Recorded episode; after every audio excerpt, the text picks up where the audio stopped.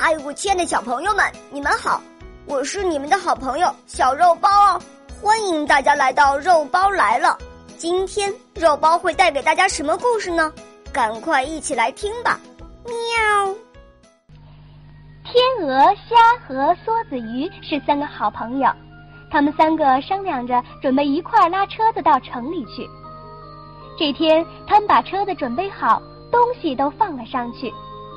三个好朋友把拉车绳套在身上，开始拉车了。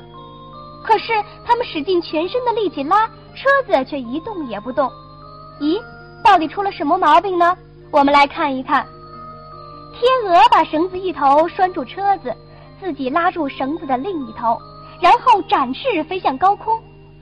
虾呢，只会往后蹦，它把绳子套在自己身上，拼命的往后拉去。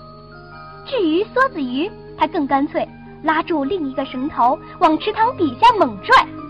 他们三个都在拼命的拉，可是忙了半天，车子还在原处。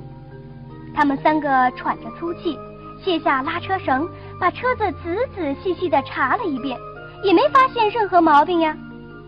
这时候天也不早了，他们心里特别着急，休息了一会儿，又准备上路了。在天鹅的一声号令下。三个朋友使劲的拉车，可是他们还是飞的飞，退的退，钻的钻。天鹅累得脸发白，虾累得满脸通红，梭子鱼累得更惨，全身土灰色，像死去一样。